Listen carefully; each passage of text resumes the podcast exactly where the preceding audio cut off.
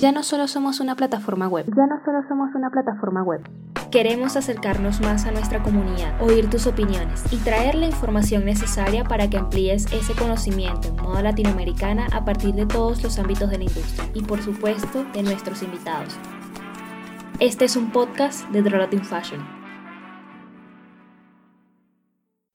Hola oyentes, mi nombre es Mariana Velázquez, yo soy coordinadora editorial y de eventos Centro Latin Fashion. Queremos darles la bienvenida a este episodio de nuestro podcast. Vamos a hablar sobre los estereotipos latinos en la moda. Y bueno, en esta ocasión nos acompaña Andreina Blanco, ella es creadora de contenido en Latin Fashion y nuestra invitada especial es Bárbara Estreal, investigadora de moda y fundadora de Museo de Moda. Ella ha dedicado gran parte de su investigación a realizar análisis de editoriales de moda en las que se intenta representar la latinidad, todo esto entre comillas, porque ella ha encontrado similitudes muy interesantes que ya nos estará contando al respecto. En este momento ustedes pueden presentarse, saludar, decir algo para iniciar en este momento y entonces pasamos a las preguntas. Hola Bárbara, es un placer que estés acá con nosotros. Mariana, muchísimas gracias por invitarme, muy agradecida de estar acá. Bueno, pues igual para mí tener siempre estos espacios para continuar la conversación, si es un tema del que hablamos muy seguido, pero siempre creo que descubrimos aspectos nuevos cuando conversamos distintas personas o más personas o en otros momentos, ¿no? Entonces, a ver qué descubrimos en esta ocasión.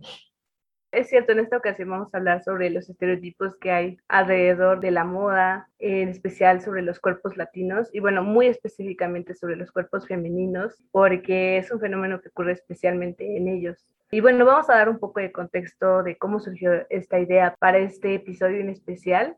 Bárbara guió un club de lectura en Latin Fashion hace algunos meses y bueno, la idea principal o la idea en la que giramos en este club fue cómo se formó la identidad latina. Durante esas sesiones leímos varios textos, pero en particular para este capítulo rescatamos uno de esos textos que Bárbara propuso para el club porque generó mucha discusión entre los asistentes. Y bueno, el texto originalmente está en inglés, pero hicimos la traducción de título al español y se llama La exótica otra, las representaciones del tropicalismo latino en la cultura popular de Estados Unidos. Y es un texto de Malgorzata Martinushka, en este texto ocurren muchas cosas interesantes. Para empezar, el objeto de estudio que tiene Martinushka son dos figuras muy referentes para la sociedad estadounidense, como lo es J. Lo y Salma Hayek. Y si bien ese texto se centra en un análisis cinematográfico, muchos de los recursos que se utilizan en el cine también los podemos ver en la moda.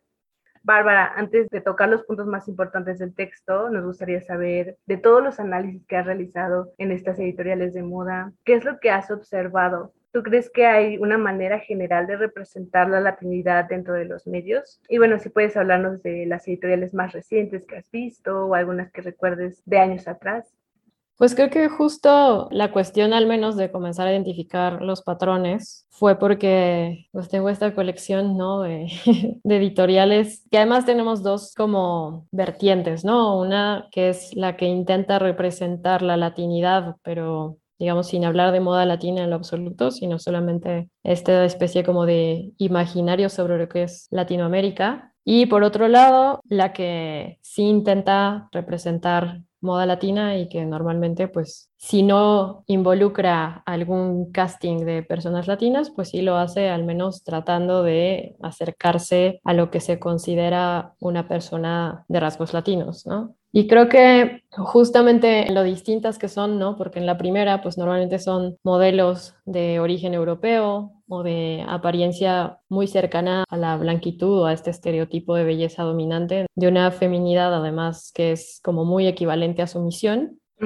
Y en la otra parte, pues tenemos quizá cuerpos que no se apegan tanto al estereotipo en todos los puntos, pero que sí conservan una especie de cercanía importante, ¿no? En que no son rasgos tan diversos que a veces solo realmente cambia el color de la piel. Realmente la cuestión como de la delgadez se mantiene bastante, yo creo que en un 99% de las editoriales, aunque existan estas discusiones, ¿no? Y justo ahí es donde empiezo a notar esas similitudes, ¿no? Aunque se ocupen o no suena muy feo, pero pues al final se están utilizando esos cuerpos. Se utilicen o no estas imágenes de cuerpos para representar la latinidad desde una idea como nada más de parecido a una idea como de realmente representación, pues sí son varios puntos en común, ¿no? Por ejemplo, esta cuestión del color de la piel si no es tal cual un color más oscuro, entonces se broncea a las modelos. Muchos de los gestos, ¿no? A veces ni siquiera es una cuestión tal cual del styling, pero muchas de las posturas están sugiriendo una disponibilidad sexual que llevan la mirada, no sé, a la parte más bien del pubis o que buscan cómo mostrar los senos de manera que se vean como muy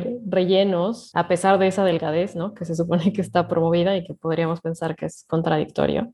También esta idea de que como el clima es cálido, entonces siempre está un poco la ropa torcida, cayendo del hombro, la modelo o la persona que esté modelando un poco como sudando y un poco como a medio vestir, ¿no? O sea, no es tanto que la ropa en sí misma sea solamente reveladora, pues, o muestre bastante piel, porque puedes ver una editorial en París con un vestido Yves Saint Laurent que es súper entallado y súper corto, pero no da esa sensación como de que se está deshaciendo o se está cayendo un poco la ropa del cuerpo, ¿no?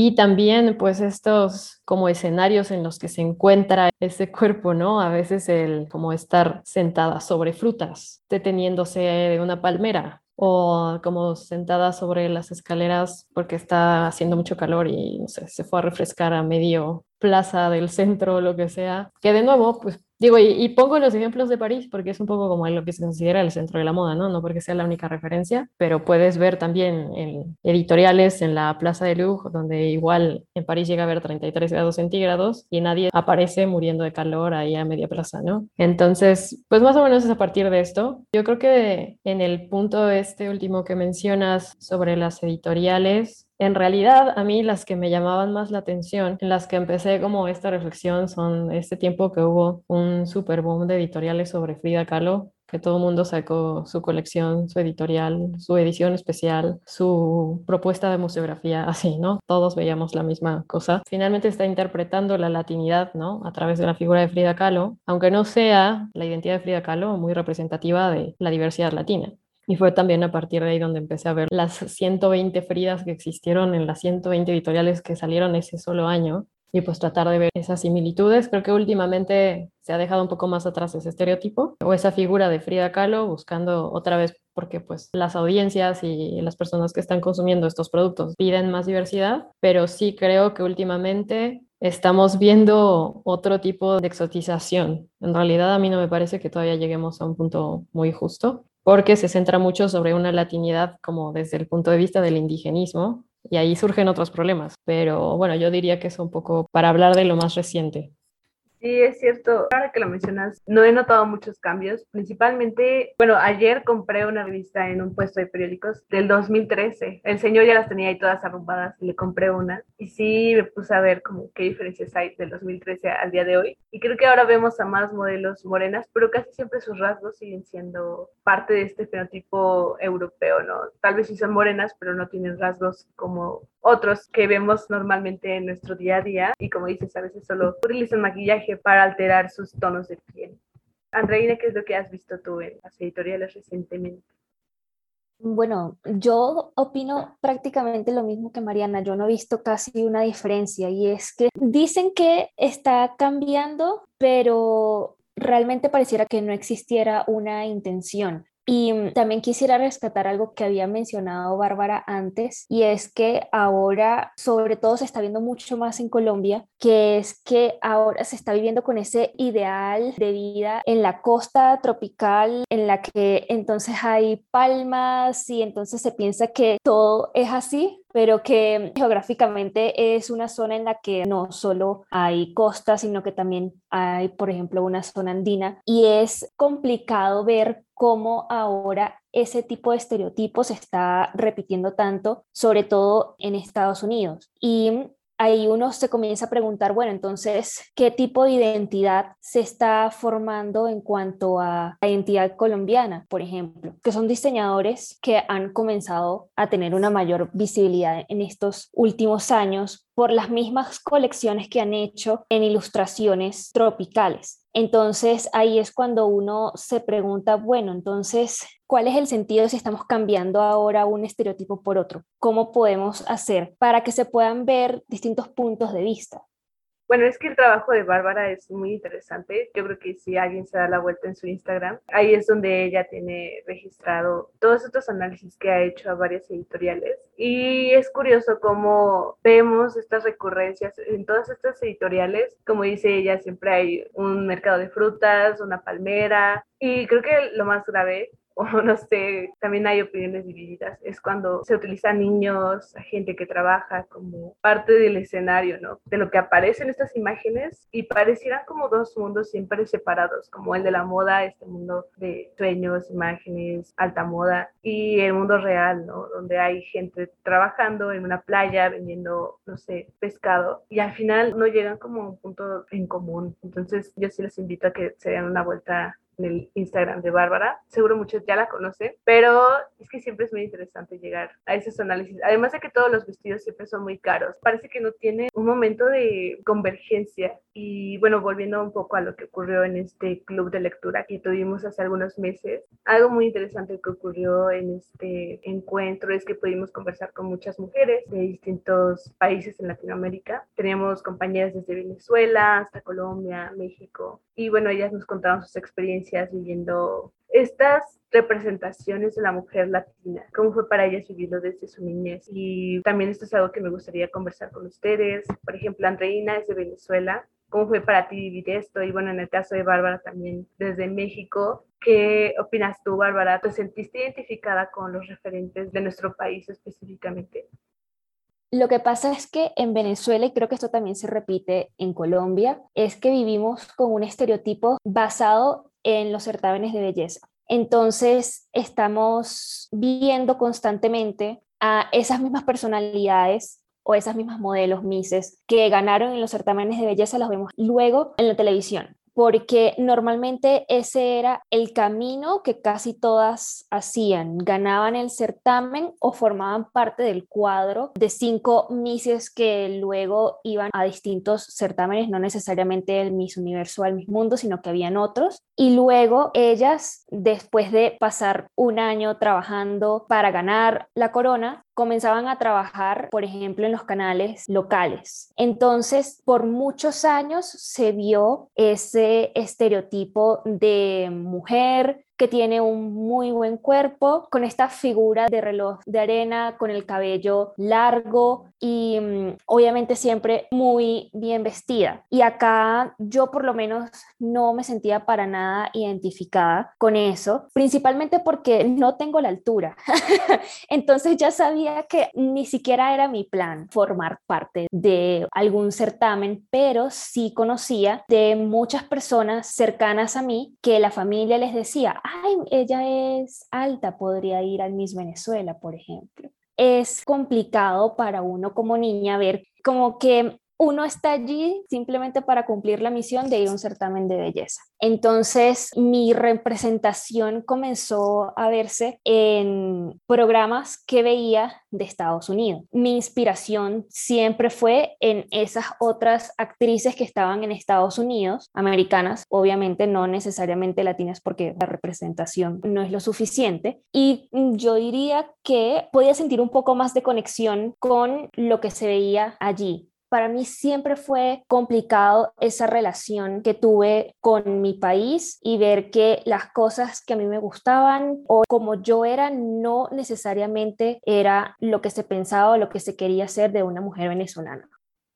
Creo que algo que a mí me parece ha sido súper importante en estas reflexiones que han surgido en los últimos años es que justo el poder tener estas redes sociales más enfocadas en lo visual, al menos para mí en el caso de Instagram, como que permitió conectar con maneras muy distintas de ver esa misma identidad, ¿no? Entonces yo creo que a nivel Latinoamérica no teníamos mucha visibilidad de cómo se percibía la mujer latina en Chile, cómo se percibía en Venezuela, en Colombia, en Belice, en Brasil. Y entonces también eso nos ha ayudado a decir, ah, bueno, no es nada más una cuestión como de mi país, ¿no? Es que a nivel región tenemos esos estigmas o esos estereotipos en mente que al final afectan tu día a día, ¿no? Y para mí por eso es importante esta conversación. La cuestión de la representación es justamente como este control de la narrativa a través de otros elementos. Realmente la representación no nos interesa, o sea, nos gusta analizarla para ver cómo nos impacta, pero la representación no es la meta, ¿no? La representación es algo que pues ya está ahí y tenemos que abordarlo, pero pues el punto más importante sería esta parte en la que hay ya igualdad y entonces tampoco tenemos que pelear por inclusión o por diversidad. Es decir, que sean las mismas mujeres latinas las que deciden cómo se retrata a la mujer latina y aún ahí está el reto de la diversidad en Latinoamérica, ¿no? Por la cantidad de migraciones que ha habido y no solamente las migraciones como en el momento de la colonia, sino las que ha habido en otros momentos y que muy pocas veces son tomadas en cuenta, porque al final esta nueva ola, ¿no? De mostrar tal vez pieles más oscuras, algunos rasgos un poco más distintos y un poco porque como dices, ¿no? O sea, siempre son narices súper pequeñas y súper estrechas, ojos también casi nunca rasgados, hasta la misma figura de las cejas, ¿no? Es como muy estandarizada, labios de cierto tamaño, cinturas de cierto tamaño, proporciones, o sea, realmente no vemos mucho esa parte. Y que para mí además es súper raro porque es como, en algún momento la ilustración de moda era la única manera de comunicar la ropa, y pues un dibujo, claro que lo puedes estilizar, pero después querer que haya cuerpos que reflejen ese estilizado es como, ¿por qué? Y luego cuerpos en todo el mundo que lo hagan así, es como, otra vez, explíquennos. Y por ejemplo, lo que menciona Andreina de la altura, yo recuerdo que todavía yo cuando estudié moda, era parte de la justificación, era como, bueno, es que se necesita gente de cierta altura para que se aprecie como mejor la caída de la tela y el estampado de cosas que ahora es como, ya tienes Photoshop, ya déjalo ir. Este, o sea, hay un montón de esas justificaciones y un montón como de prácticas en las que se reflexiona muy poco y se repiten porque en las universidades las personas que dan en las clases llevan años ahí y no se lo han preguntado, la verdad, ¿no? Eso es parte de lo que también nos toca exigir del lado como de la educación. Y de este lado más como del que sí afecta a nuestro día a día, cómo se representa eso en las revistas, es porque también creo que ahora el turismo internacional ha aumentado bastante y entonces te encuentras en situaciones en las que antes no tenías realmente muchas ocasiones de estar. En estos contactos culturales que sí ya tienes tú como mujer latina con otras personas y sobre todo hombres que vienen de otros lugares, pues es como, wow, tengo que cargar en serio con todas esas imágenes que hay de lo que es ser latina que yo no decidí, que yo no elegí, sobre las que no tengo control tengo que dar cuentas de ellas en esta relación o en este encuentro, ¿no? Entonces esta cuestión de ser siempre súper sensual y sensual no en el sentido de disfrutar la sexualidad propia, ¿no? Sino de en el momento en el que yo decido mostrarme a la otra persona, dejando al lado como el querer moralizar el vestido, ¿no? Se asume que yo quiero tener un encuentro sexual con el hombre que tengo enfrente, sí o sí, porque soy latina, pero al mismo tiempo se asume que soy como muy recatada entonces, como que seguramente estoy fingiendo ser tímida, porque al final sí quiero como que entablar este tipo de relación esta parte también como de que es una cultura muy despreocupada o muy de fiesta. Entonces igual como que decir que tienes estudios o que has hecho, no sé, investigación es como algo que tienes que explicar, ¿no? En lugar de que exista una apertura que pueda hacer. Y no sé, ahora también que mencionábamos lo último, pues hasta esta parte de la cultura del trabajo, ¿no? O sea, siempre en las editoriales latinas se muestran a las mujeres como, sí, lo que decíamos, descansando al lado de las frutas o, no sé, tirada en la playa, o sea, es como son mujeres que no tienen como nada que hacer y realmente pues tú en tu día a día no puedes andar ahí todo el tiempo paseándote por el mercado en la fiesta del pueblo, ¿no? Entonces son esas un montón de, de cosas que la moda ha generado, que nos termina impactando y que al final es por eso que estamos pidiendo que cambie, ¿no? Porque necesitamos otra manera de podernos relacionar con el mundo y finalmente los estereotipos que pone la moda son con los que la gente llega a relacionarse con nosotras como mujeres latinas y entonces tenemos que dar un montón de explicaciones o sufrir también muchas discriminaciones, ¿no? Hay que decirlo, para poder seguir con nuestras vidas. Entonces, por eso ahí está la discusión, ¿no? No es que yo espere que la moda refleje 100% las situaciones cotidianas, sería ideal, no creo que vayamos a llegar a eso muy pronto, pero bueno, sí al menos que las personas que están a cargo de estas producciones estén al tanto de que tienen un impacto a nivel social, no nada más en el mundo de la moda y no nada más para la gente que lee las revistas. Además de todo eso, bueno, ya lo mencionabas, como que este estereotipo de la mujer latina específicamente, además de ubicarse sobre su cuerpo, también se ubica sobre su comportamiento y su actitud. Yo recordaba en este club que muchas chicas nos contaban cómo no se identificaban como latinas porque primero había como una parte en la que su cuerpo no correspondía con la imagen que tenemos de latina. Eran delgadas, muy blancas, no tenían curvas, su cabello era corto y no sé, lacio, ¿no? Todo lo contrario a lo que se representa como una mujer voluptuosa, morena, de cabello largo, rizado, pero no chino, pero tampoco lacio. Y ellas no se identificaban con eso pero también habían otras chicas que nos contaban que a lo mejor sí encajaban en algunos de estos rasgos, y tenían curvas o su piel sí correspondía con esto, pero su actitud no, su actitud era más seria, no les gusta hacer fiesta como se cree que lo hacen todos los latinos y siempre que ellas llegaban a estudiar, justamente, o aunque fuera una fiesta a otro país, siempre les preguntaban si pertenecían a tal país, por qué no actuaban como tal. Entonces ellas se preguntaban ellas mismas, entonces, ¿qué esperan de mí? Si yo digo que soy venezolana, ¿cómo debe actuar una venezolana? Si no lo estoy haciendo, entonces, ¿qué es lo que se espera? Y bueno, también una vez hicimos una publicación, de hecho por ahí deben estar los comentarios. Muchas chicas decían, es que no veo lo malo en identificarme con algunos estereotipos porque yo sí soy morena, porque yo sí tengo el pelo ondulado. Y yo creo, ¿no? Que no es malo identificarse con esto, más bien es, bueno, porque como sabemos los estereotipos tienen una función, ¿no? y sirve como para ahorrarnos ese esfuerzo de intentar conocer toda la complejidad, ¿no? El problema es cuando no los retamos, cuando no nos preguntamos qué hay más allá de lo que podemos ver en ellos. Y pasando ahora al texto, me faltó como dar un poco de contexto. En este texto se analizaban dos películas, una donde aparece Salma Hayek, que se llama Crepúsculo al amanecer, y otra donde sale J. Lo. Ah, porque incluso busqué la traducción de esta película y se llama Sueño de Amor. Me pareció muy graciosa la traducción que hicieron del nombre, porque justamente la historia de esta película es como una mujer madre soltera con rasgos latinos trabajando en un hotel, haciendo la limpieza, conoce a un hombre, él la confunde con una mujer de alta sociedad y termina por enamorarse. En la otra película, la verdad no me sé la otra película, no la he visto, pero todos reconocemos esta imagen muy icónica de Salma Hayek bailando con su peinacho y haciendo esta escena muy rara con el pie. Pero son dos formas de ser latinas.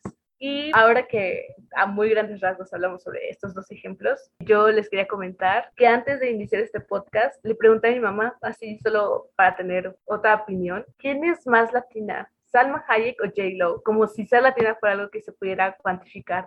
Y ella sin dudarlo me dijo, Salma Hayek. Y yo le pregunté por qué. Y dice, pues que ella es mexicana, de hecho hasta es veracruzana. Le dije, pues sí, pero ¿cómo sabes que nació acá? Me llamó mucho la atención que en realidad no le importa si la familia de Salma Hayek a lo mejor ni siquiera es de este país. Ella tiene el dato de que es veracruzana y con eso es suficiente para ella o para muchas personas, no solo para mi mamá, seguro muchos también piensan así, que pertenecer a un lugar te convierte automáticamente en latina, en mexicana, en poblana, en venezolana veracruzana. Y en realidad creo que de nuevo estamos encerrando en una categoría algo que se limita solo a el lugar donde naciste, el color de piel que tienes, la forma en la que te relacionas. Ya a través de lo que hemos estado hablando, pues ya notamos, ¿no? Que hay muchas formas de ser latina, muchas expresiones no se limitan solo a una zona geográfica en específico ni a un país. Entonces, rescatando un concepto que aparece en este texto, hay uno en específico que se llama panetnicismo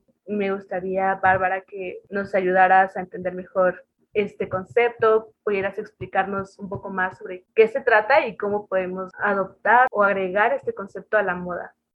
Pues bueno, igual también para unirlo un poquito con lo que mencionabas del texto, ¿no? Justamente el texto toma a Salma Hayek y a Jennifer López porque son como estas figuras de mujer latina en el panorama un poco de Estados Unidos, ¿no?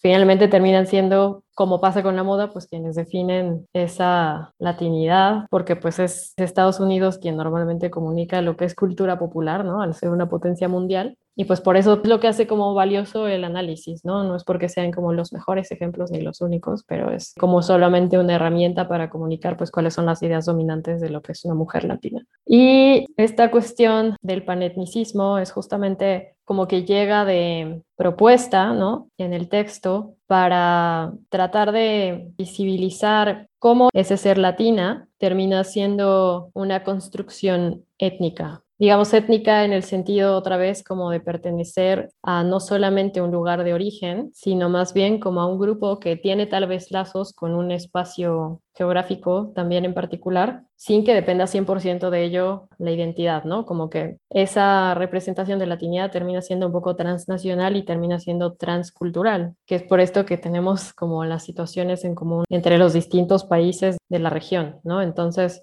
la propuesta, digamos, con el verlo un poco más desde el panetnicismo, es el permitir un espacio de análisis distinto, ¿no? Como, por ejemplo, lo que mencionabas ahora del comentario de tu mamá, ¿no?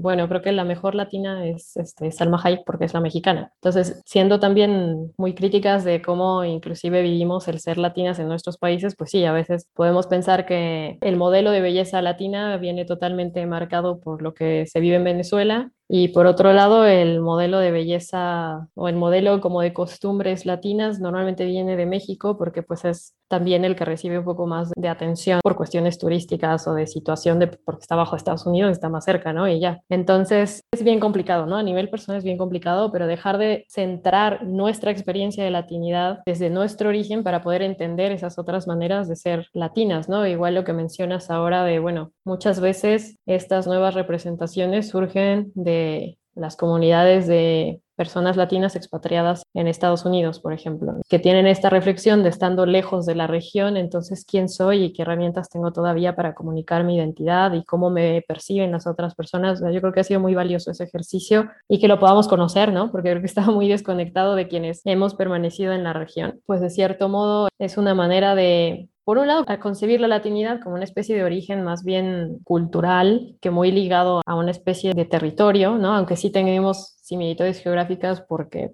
pues al final terminaban siendo territorios que han vivido sobre todo esta historia colonial de manera muy similar. Después, pues hay que sumarle estas diferencias que también mencionaba Andreina de tener distintos climas, de también cómo esa colonia se adaptó a los diferentes espacios en los que estamos y cómo los gobiernos que tenemos actualmente lo han ido como modificando. Y también pues reconocer que este concepto de panetnicismo surge justamente por esos movimientos migratorios que continúan, ¿no? Lo tomaron un poco en Estados Unidos las comunidades de personas asiáticas que ya habían nacido en América o en Estados Unidos, como para tratar de explicar esa complejidad de, bueno, ya nací en otro espacio y tengo tal vez una cultura más bien híbrida, pero la gente me sigue viendo como alguien que no es de aquí. Y al mismo tiempo me ven como alguien que no es de aquí, pero me perciben como parte de este grupo, aunque no tengamos tantos rasgos en común, venimos como de esta región del mundo y entonces compartimos esos problemas. Y creo que va por ahí un poco la propuesta del panetnicismo, ¿no? De cómo logramos hacer esas redes para enfrentar estos problemas reconociendo que tenemos experiencias hacia adentro muy distintas de lo que es ser mujeres latinas.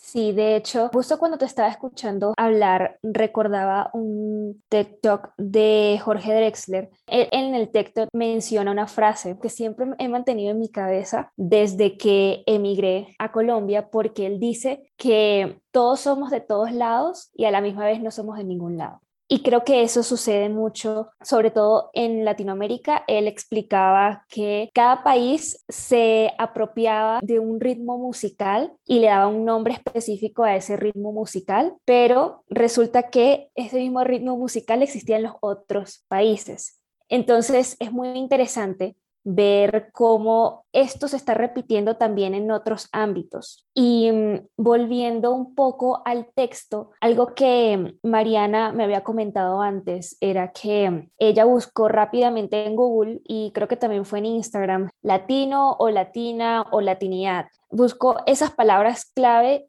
y seguían saliendo estos mismos personajes, por ejemplo, J-Lo, Salma Hayek, pero al final J-Lo y Salma Hayek tuvieron su boom en Hollywood hace muchos años. Y este estereotipo latino que se está marcando está un poco atrasado a lo que estamos viendo en estos pocos años. Entonces yo quería preguntar, ¿quiénes pensarías tú que son esas celebridades que están cambiando la conversación en cuanto a lo que significa ser latino?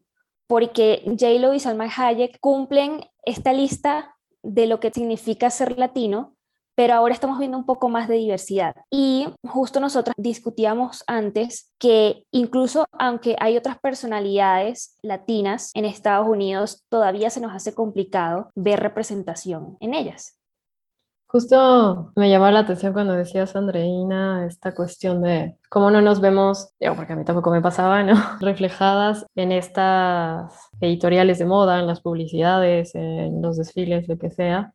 Y al final yo creo que sí, lo más cercano termina siendo pues estas producciones más bien de televisión para adolescentes, para niños que hacen estas cadenas enormes de televisión. Porque al menos ahí, y digo, y también ahora propongo otra idea, ¿no? Pero de momento, pues estás viendo como a estas niñas que van al colegio, que están, entiendes un poco, ¿no? Que pues es el colegio en Estados Unidos, entonces tiene como esta experiencia también un poco distinta, pero las ves yendo a estudiar, que tienen amigos o amigas de distintos como apariencias, ¿no? Como que creo que ahí es donde se empezó un poco más esta cuestión de representar a la población mejor, que sería interesante, como porque en esos espacios de televisión sí, en los de cine no, en moda tampoco, pero en televisión para niños sí. No podemos irnos hasta si quieren, pues ya adora la exploradora, ¿no? Pero al menos ves algo, o sea, es una referencia muy simple, pero la ves. En esa te ves también tú y sabes que hay gente como tú que puede tener historias distintas. Entonces, por ejemplo, a mí sí me parece que tal vez más recientemente, y no que estén cambiando la conversación, no sé, como en una especie de campaña. Digamos que la especie de campaña me parece que tal vez América Ferrera, por ejemplo, ha tratado de hacer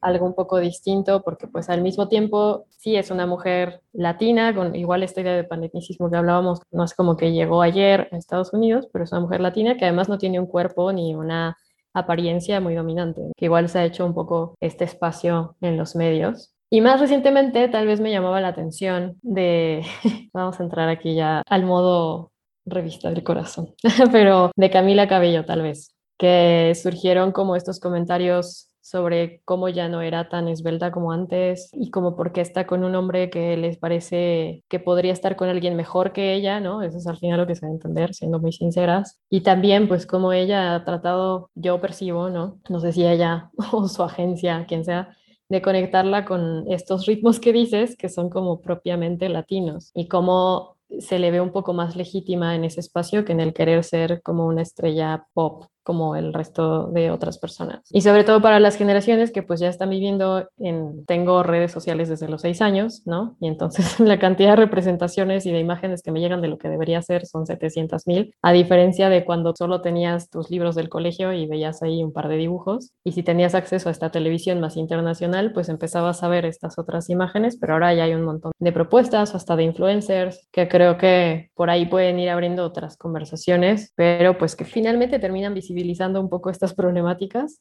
pero no parece que se pronuncien mucho a favor de cambiar la conversación. E imagino que viene también tal vez la parte de, bueno, ¿qué tan legítima soy para representar a la mujer latina si ya no nací en Latinoamérica? Y muchas veces también quizá lo que conecta más Latinoamérica y además haciendo esta parte de que, bueno, Brasil luego no le involucramos mucho en estas conversaciones por la diferencia de idioma, pero pues es el español, a pesar de que sean como 10 españoles distintos. Y entonces, bueno, si ya no hablo español, ya no soy tan latina, ¿no? Y a veces se hace también esa distinción desde fuera. Me parece muy interesante el caso con ella, justo por cómo inclusive ella siendo una figura pública ha tenido que cargar con esos estereotipos y con el no encajar exactamente en cómo debería ser. Y pues sí, también pensando que yo soy seguramente no la audiencia target de Camila Cabello, ¿no? Pero es más o menos lo que percibo. No sé qué piensen ustedes. Yo la verdad es que me identifico mucho con lo que dices y lo mismo dije cuando hablé con Andreina. Camila Cabello para mí aparece como un referente. Pero pensando así como mi historia desde que yo era niña, la verdad es que yo nunca conocí nada. Actualmente puedo decir que sí me identifico con Selena, me encanta, pero cuando yo era niña ni tenía idea de cómo era. Sí, recuerdo que mi papá la escuchaba, mi mamá, pero jamás apareció como algo que yo identificara. Incluso sí la veía y la verdad no me gustaba hasta que ya fui creciendo y justo creo que viene muy ad hoc con el tema Ahora hay un montón de disfraces de Selena, pero fue cuando me empecé a dar cuenta de que no comparto todas las similitudes con Selena. algo que me gusta mucho, sí, también tengo el fleco, pero solo fue hasta que me preocupé, así como, bueno, ¿y qué es lo que puedo adaptar a mí? Algo que también les platicaba a las chicas era como, yo recuerdo mucho que en la secundaria, que a mí me gustaba mucho, eran los emos. A mí me encantaba su estética, pero jamás encontré algún emo moreno y les decía que siempre googleaba emos morenos. Incluso llegué a buscar emos negros y jamás, jamás apareció. Y era una búsqueda que hacía constantemente porque yo pensaba, bueno, a lo mejor algún día voy a conocer a alguien porque siempre, recuerdo que en Metroflog y así, habían un montón de lo que llamaríamos hoy influencers. Y estaba como al tanto, pero jamás encontré a alguien con estas características. Y a pesar de que me gustaba, jamás lo pude adoptar a mí porque la estética emo está basada en una piel muy clara. Entonces, siempre me había quedado con esta duda, ¿no? Incluso Cintia también nos contaba cómo estaba de moda esta belleza vampiresca, de Crepúsculo, muchas cosas que no se adaptaban a los niños de esa época. Y entonces ya pensando qué era lo que yo podía ver, qué era lo que tenía acceso y principalmente eran las telenovelas que veía mi mamá y entre ellas estaba RBD. Entonces me encanta este reboot que hay ahora de RBD porque va a haber una nueva serie ¿no? en Netflix. Y hay mucha discusión alrededor de cómo se representan a estos nuevos personajes, a su estilo. Hay una actriz entre el elenco que me gusta mucho, se llama Lisette Selene y es esta chica, la verdad no estoy segura de qué papel va a tener, pero sí veo esta diferencia entre el elenco anterior y el de ahora. Cuando yo era niña no me identificaba al 100 con RBD porque lo mismo, no sabía que podía adaptar a mí. Si yo quería vestirme de algún personaje, porque recuerdo que vendían estos disfraces para las niñas de las minifaldas o las camisas, no podía adaptarlo porque yo sentía que tenía que tener el cabello rubio como Mia Colucci o el cabello pelirrojo o el cabello negro, pero si lo tenía negro no era blanca como la otra actriz, no recuerdo qué personaje era. Y siempre pensaba, ¿cómo puedo adaptarlo? Y jamás encontraba una respuesta, pero creo que al día de hoy ya, bueno, pensando en esto, ¿no? En RBD sí hay ejemplos que a lo mejor a las nuevas generaciones pueden servirle. Y bueno, es cierto lo que dice Bárbara, incluso las redes sociales nos ayudan a adaptar estas imágenes a nosotros. Todos los días nos aparecen en TikTok o en los Reels outfits con tal persona, pero ves a personas de distintos colores, con distintos cabellos y uno se va identificando con algunos y dice, bueno, voy a seguirla a ella porque aunque no somos iguales, tenemos la misma altura, a lo mejor es de mi talla, aunque no la conozco, pero nos podemos ver a través de las imágenes y creo que lo que ella se ponga podría quedarme bien, entonces le doy follow. Y bueno, esto por una parte. Tocando otro tema que Bárbara había mencionado, a mí me interesa mucho esta parte de cómo la latinidad parece que está al límite del ser estadounidense, es decir, ser latina como algo que puedes quitar o poner, como si fuera un accesorio y específicamente hablando español, ahora que lo mencionaba, algo que yo rescato mucho del texto fue cómo para ser una latina auténtica, insertada en una sociedad estadounidense, tienes que aprender a hablar inglés, pero no cualquier inglés, porque esta era una diferencia que hacía la autora. A J. Lo le daban ciertos papeles porque su acento era... Casi nativo, ¿no? Ah, exactamente, nativo mientras que algunos papeles reservados para Salma eran aquellos que tienen un acento más marcado al español. Esto a mí me vuela la cabeza, ¿no? Como para poder ingresar a estas sociedades se te exigen capacidades o más bien competencias lingüísticas como el bilingüismo. que eso, además de que sea una exigencia o no, limitan su trabajo. Y bueno, esto me lleva a otra pregunta, porque claro, también había notado aquí un ejemplo que viene a mi mente y también que va muy a con Camila Cabello. Leí hace algún tiempo una novela que se llama Cecilia Valdés, de un escritor llamado Cirilo Villaverde, si no me equivoco. Esta novela es del siglo XIX y bueno, está ambientada en una época de la Cuba colonial. Y Cecilia es una chica que tiene rasgos morenos, no es negra, no es blanca, y esto le permite decidir sobre su futuro.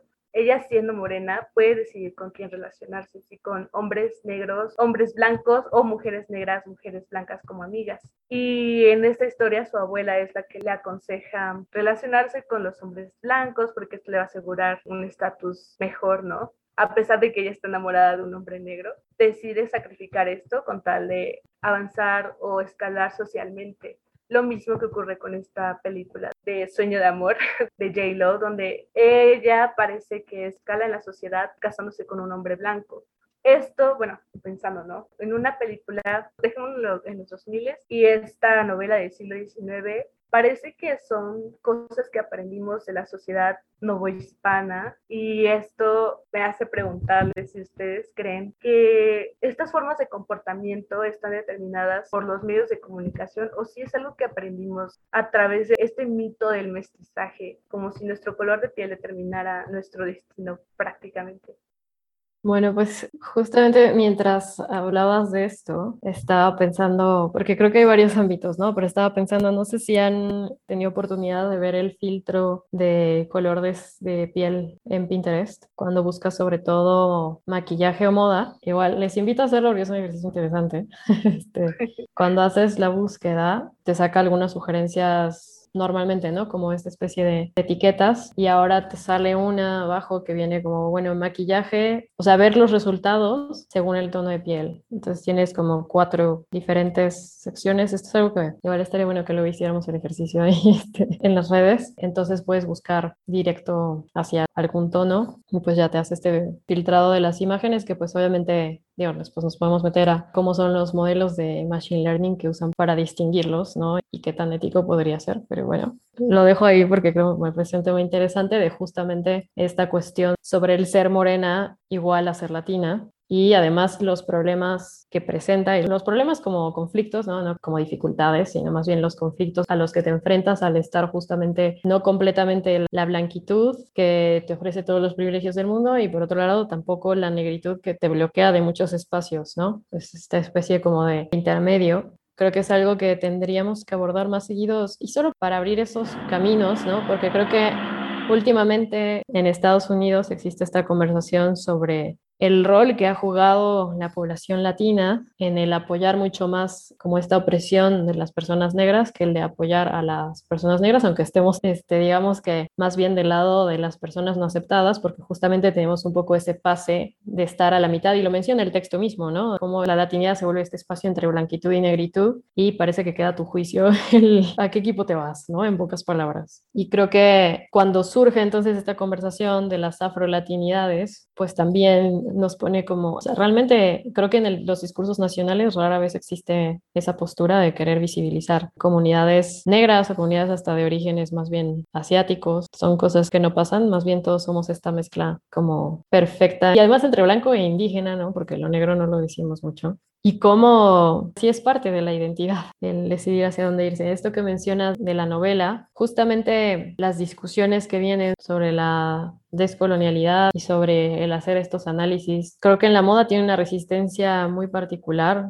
en muchos espacios, ¿no? Pero en la moda creo que viene esta parte de, bueno, pero ¿cómo reinterpretamos el diseño local si decimos que todo ha sido injusto hasta ahora? Como que cuesta mucho trabajo dejar ir que se mezcla con esta parte de apropiación cultural, ¿no? De, a las herencias culturales de las poblaciones que comparten territorio contigo y que entonces ahí nos tendría que cuestionar de vuelta el panetnicismo, ¿no? Hasta qué punto ese panetnicismo solo está considerando identidades nacionales y no las identidades pues, mucho más locales, que son al final las que definen esa participación en la sociedad, ¿no? Y pues para mí es más bien que justamente surgen de ese periodo y pues solo no se cuestionan y ahora los medios las promueven en la práctica es una cuestión real. Si yo como mujer latina, no blanca, ¿no? porque también hay personas latinas que se acercan o son casi la imagen de la blanquitud, aunque después ya no tengan el 100% de los privilegios, nada más por lo que dice su pasaporte, ¿no? se limita a veces pues yo sí accedo a privilegios si me asocio con un hombre blanco, ¿no? Y creo que la parte más pesada y quizá la parte que demanda más de las mujeres latinas y de esta imagen que pone la moda de las mujeres latinas es el que tanto esa imagen se trata de volverme atractiva para ese hombre que está cercano a la blanquitud, que normalmente por lo mismo va a tener muchas mejores condiciones económicas o muchas más oportunidades de trabajo, más acceso a otros espacios. Al final se vuelve como una cosa con la que tengo que cargar o que me tengo que preguntar, ¿no? Hasta qué punto esta imagen de latina, exótica, súper sensual, que siempre está dispuesta a la fiesta y al baile, es más bien lo que ese tipo de hombres esperan encontrar acá y de cierto modo se los damos. No se los damos como personalmente se lo voy a ofrecer, sino como a nivel hasta de imagen nacional es lo que estamos ofreciendo y lo que nuestros países ofrecen de nuestros cuerpos como mujeres latinas, que ese también es otra cuestión como bien importante, ¿no? Porque nadie decidió cómo se van a ver las Miss Venezuela, por ejemplo.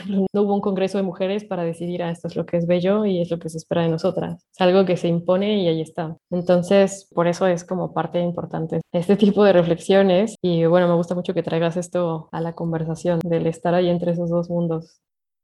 Ahora que ya mencionas esta parte de los hombres, también es algo que hablamos durante el club de lectura, porque generó mucha inquietud. Parece que la imagen, lo que se espera de una mujer latina, todas esas construcciones, como sea en películas, en imágenes, pinturas, casi siempre viene desde una mirada masculina creo que solo quedó como una idea, pero está interesante preguntarse cómo sería una representación, una creación, una imagen de una mujer latina creada a partir de otra mujer, porque algo que ya notamos es que una mujer latina sí puede representar a otra. Ya hemos hablado sobre las formas en las que lo hacen. J-Lo puede representar a Selena, Salma puede representar a Frida, Incluso actualmente Eiza González, que también genera muchas opiniones, puede representar a María Félix. Pero ¿cómo es cuando una latina puede crear a otra? ¿Cómo se lo imaginan ustedes? ¿O conocen algún ejemplo? Ay, creo que esa parte es súper interesante, ¿no? Porque al final depende de qué tanto tú decides incorporar esos valores o esos estereotipos o decides retarlos. Y yo creo que a lo que sea más visibilidad en medios, pues es obviamente esta como la latina aceptable, ¿no? quizá, por ejemplo, en este remake de Selena me parece pues igual algo un poco para tratar de conectar con audiencias latinas, pero es de una parte muy espectacular, ¿no? Es una vida que una mujer latina normal, promedio, no lleva. Y después también pensaba en esta otra parte de, bueno, cuando una mujer latina decide representar a otra, que tanto también en ese querer rescatar como la humanidad de la mujer latina que voy a representar, termino mistificándola demasiado, ¿no? Haciéndola como casi una santa, que creo que es también parte de estos estereotipos que tenemos. El polo opuesto de la supersensualidad es como, ay, era una excelente persona, no tenía un solo error, su arte era elevadísimo y era feminista. Y pues hay un montón de, ¿no? O sea, como que ya se vuelve perfecta, y es lo que ha pasado con Frida Kahlo también, ¿no? Era súper artística y súper parte de la resistencia, súper feminista y todo ya lo sabía. Y no, son mujeres que en ese momento también tuvieron sus retos y hay cosas que supieron resolver, cosas que no. ¿Y por qué no puedo ser una latina que se equivoca, no? Tengo que ser como una persona 100% perfecta para justificar que soy morena y estoy aquí, o que soy morena y están haciendo una serie sobre mí. Entonces creo que también se puede ir hacia ese lado y creo que hasta en el punto de las editoriales que hablamos, es lo que percibo al menos en México, como que cuando se muestra y ya se incluye tal vez a mujeres que además, no sé, tienen algún lazo con algún pueblo originario, se vuelve otra vez esta imagen casi de virgen, intocable, que es más casi una diosa de la naturaleza que una persona como todas las demás. Entonces creo que hay que cuidar también el no llevarlo a una idealización que al final termina otra vez apartándonos de la representación, pero hacia el otro lado, ¿no? En una es súper mundana y en otra es súper santa y otra vez nos quedamos a la mitad todas las mujeres que habitamos este mundo como latinas. Esa es yo como un poco de la tendencia que veo ahora y lo que me parece que tendríamos que estar discutiendo, ¿no? Sí, es cierto. Ahora que mencionas esto de mitificar una figura, estaba pensando de nuevo en María Félix y como hay un montón de videos de frases de ella bien descontextualizadas, pero que suenan super girl power y se toman como un statement, pero ocurre esto, ¿no? Una vez que ella ya no está porque falleció, se empieza a crear sobre ella un imaginario y de nuevo, ¿no? ¿Quién puede llegar a ella, quién puede igualarla como para representarla en una película. Entonces aparece Elisa González, que también se está haciendo de una fama, de un lugar en Hollywood y que solo así parece aceptable, ¿no? Pero si hubieran elegido alguna actriz local, tal vez no hubieran tenido el mismo recibimiento. No había pensado en eso, Bárbara, y es muy interesante. Para mí realmente sería muy complicado decir cómo sería este ideal de mujer latina que se podría crear, pero sí podría resaltar que por lo menos se está intentando hacer un buen trabajo en cuanto a la representación latina en series en Estados Unidos, por ejemplo, porque hasta hace poco terminó Modern Family, estaba Sofía Vergara y Sofía Vergara hacía un personaje bastante estereotipado de una latina, que realmente era una mezcla bastante heterogénea de una, de una colombiana, que también le incluían costumbres de otros países, pero también podríamos hacer esa comparación con otros personajes de, por ejemplo, Brooklyn Nine-Nine en el que estaban Amy Santiago, estaba Rosa Díaz, esos dos personajes eran interpretados por latinas y a pesar de que el personaje era latino, no era su característica principal, era algo adicional que tenía la personalidad, pero el desarrollo del personaje no estaba basado principalmente en el hecho de ser latina, sino que era un personaje que tenía muchas más capas. Y creo que eso podría ser un buen ejercicio que se podría usar en otras industrias. No solo usar la característica de ser latino, sino agregarle las otras capas para normalizar un poco ese estereotipo que tenemos de que la latina debe cumplir con todas estas listas de cosas.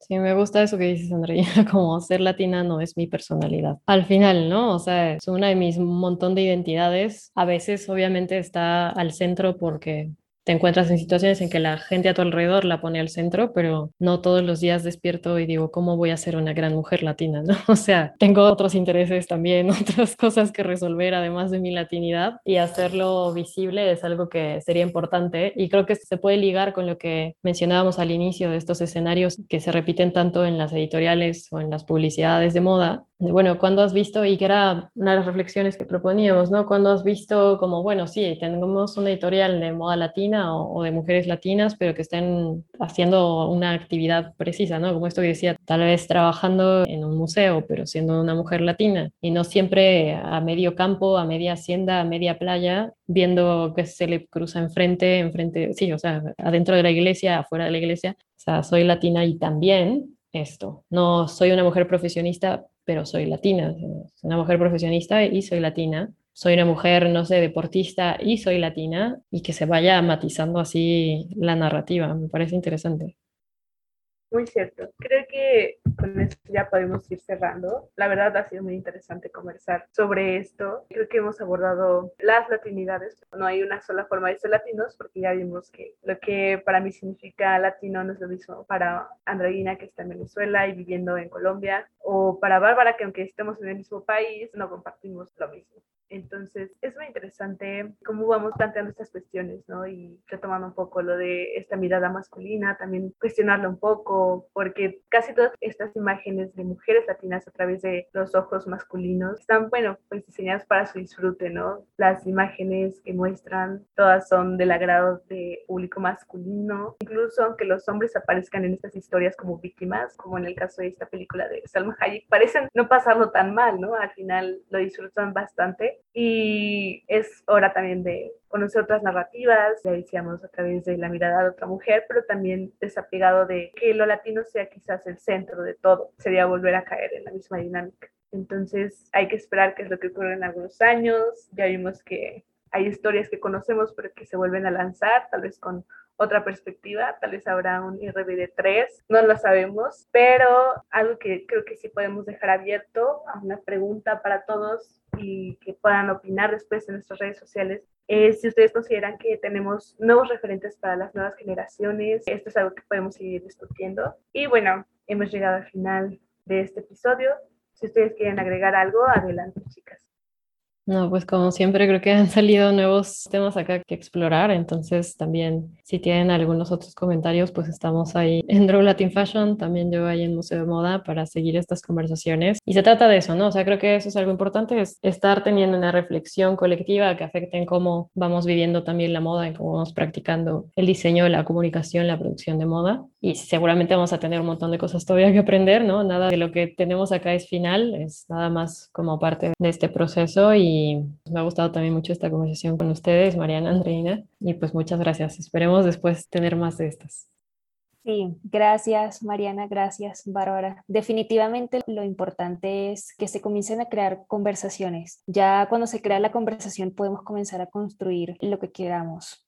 Muchas gracias, chicas, por sus participaciones. Hemos llegado al final de este episodio. Le damos las gracias a Andreina y Bárbara por haber formado parte de esta conversación. Gracias a todos nuestros oyentes. Esperamos que hayan disfrutado este capítulo. Si quieren estar al tanto de todo lo que sucede en la moda latina, los invitamos a que formen parte de nuestra comunidad. Siempre es de manera gratuita. Pueden registrarse en nuestro sitio web www.trolatinfashion.com. Solo necesitan dejar su nombre, un correo y crear una contraseña. Ahí encontrarán el registro a nuestras charlas mensuales y un archivo de los eventos que hemos tenido anteriormente. Si lo que les interesa también es tomar un curso con nosotros, pueden entrar a nuestro sitio web, ahí siempre tenemos cursos disponibles y bueno, otros más que les ayudarán a entender el panorama de la moda en nuestra región. En redes sociales nos pueden encontrar en Instagram, Facebook, TikTok, Pinterest, incluso LinkedIn como otro Latin Fashion y también pueden estar al tanto de nuestro canal de YouTube, Speak Latin Fashion. Los esperamos en próximos episodios y de nuevo muchas gracias.